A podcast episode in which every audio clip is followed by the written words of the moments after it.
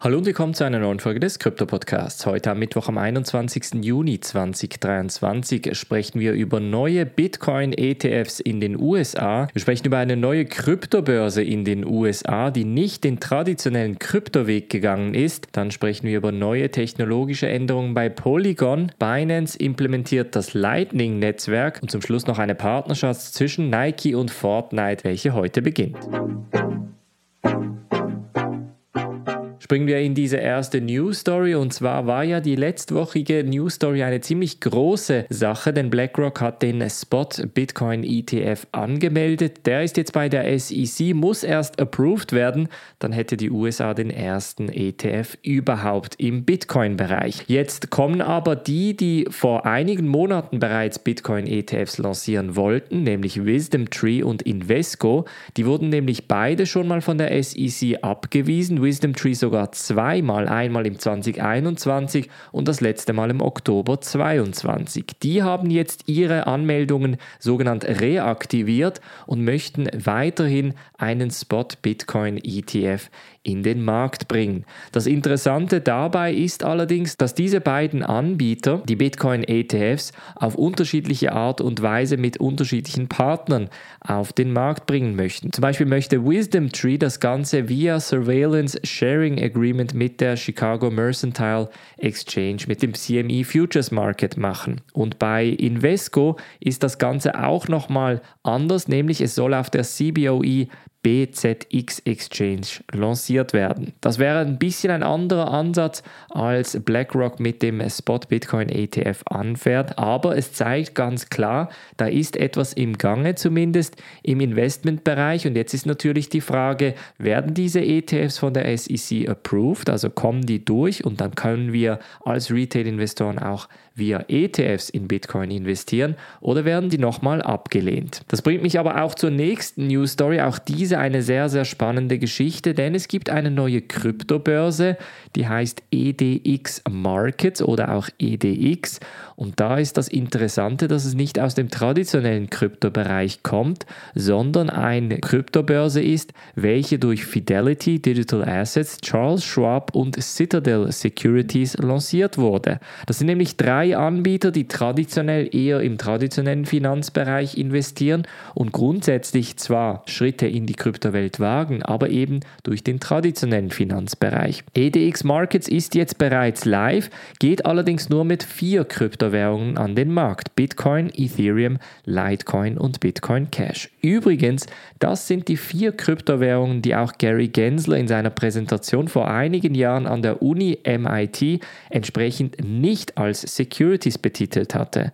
Das könnte also durchaus auch ein bisschen ein Vorzeichen sein, dass diese vier Kryptowährungen eben nicht als Wertpapiere eingestuft werden und somit natürlich auch der Handel von diesen vier Kryptowährungen entsprechend steigen könnte. Wir hatten ja vor einigen Wochen bereits gehört, die SEC hat mehr als 60 Kryptowährungen möglicherweise als Securities eingestuft, zumindest in der ersten Einschätzung. Viele fragen sich jetzt auch, wie kommt EDX Markets an den Markt, während Coinbase und Binance eben abgemahnt werden. Und auch hier ist wieder der Investor der entscheidende Faktor, denn diese Investoren haben natürlich durch ihr Vermögensverwaltungsgeschäft und durch ihr Risikokapitalarm durchaus gute Connections, die das natürlich entsprechend vereinfachen können, beziehungsweise bei der SEC eventuell auf offene Ohren stoßt. Dann springen wir zu Polygon, sprechen darüber, dass der Mitgründer Mihailo Bielic eine neue Technologie vorschlägt, nämlich das sogenannte ZK-EVM Validium Upgrade, um unter anderem auch die Sicherheit zu verstärken. Und zwar soll das Ganze in der Polygon-Welt aufgeteilt werden auf zwei Chains. Das heißt, die neue Polygon Proof of Stake Chain wird kein Rollup sein und wird auch keine komprimierten Transaktionsdaten auf Ethereum schreiben, sondern es wird ein sogenanntes Validium sein, das nur die Validation Proofs, also die Beweise der Bestätigungen auf das Layer 1 schreibt und die effektive Transaktion, die bzw. deren Daten wird dann auf einer separaten Chain gehalten. So haben wir dann quasi das Polygon POS und Polygon ZK EVM. Das bedeutet dann auch, dass das Polygon POS entsprechend tiefere Transaktionsgebühren als ZK EVM hat. Und wer jetzt, sagen wir, eine sichere Transaktion versenden möchte, der kann dann Polygon ZK EVM entsprechend verwenden. Ein ganz spannender Ansatz, der meiner Meinung nach auch durchkommen wird und sehr wahrscheinlich auch mit dem Polygon Upgrade, das sie in den kommenden Wochen vorstellen werden, sehr wahrscheinlich Hand in Hand gehen wird. Dann sprechen wir über Binance. Die werden nämlich das Lightning-Netzwerk für Bitcoin-Transaktionen implementieren, sodass, wenn du deine Bitcoins von Binance wegtransferieren möchtest oder auch hintransferieren möchtest, du das Lightning-Netzwerk brauchen kannst. Das Positive dabei ist natürlich viel geringere Transaktionsgebühren und ein schnellerer Transaktionskanal.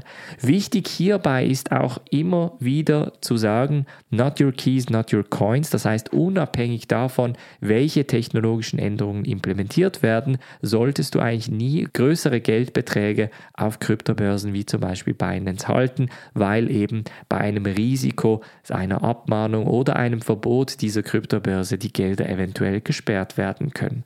Unabhängig davon, wenn man Transaktionen fürs Trading machen möchte, ist das Lightning-Netzwerk natürlich ideal, weil schnell und günstig. Und zum Schluss sprechen wir noch über eine Partnerschaft zwischen Nike und Fortnite. Die ist nämlich am 20. Juni live gegangen und wird auch heute allen Spielern von Fortnite, bei welchem wir von über 240 Millionen Leuten sprechen, entsprechend angezeigt wird. Viele Leute gehen davon aus, dass Nike hierbei nochmal einen Schritt ins Web 3 lancieren wird und dabei eine Art Spiel innerhalb von Fortnite offerieren wird, bei welchem die Leute auch Sneakers finden können. Also eine Art Sneakerjagd in der Fortnite-Welt soll es zumindest geben. Jetzt hat Nike ja gerade letztens auch den OF1, also den Air Force One, aber quasi in virtueller Version als NFT herausgebracht mit der Dot Swoosh Plattform. Und daher kann ich mir sehr gut vorstellen, dass auch hier eine Partnerschaft in diesem Bereich lanciert wird. Wichtig hier ist aber, dass das Ganze von dem offiziellen Nike-Account getweetet wurde,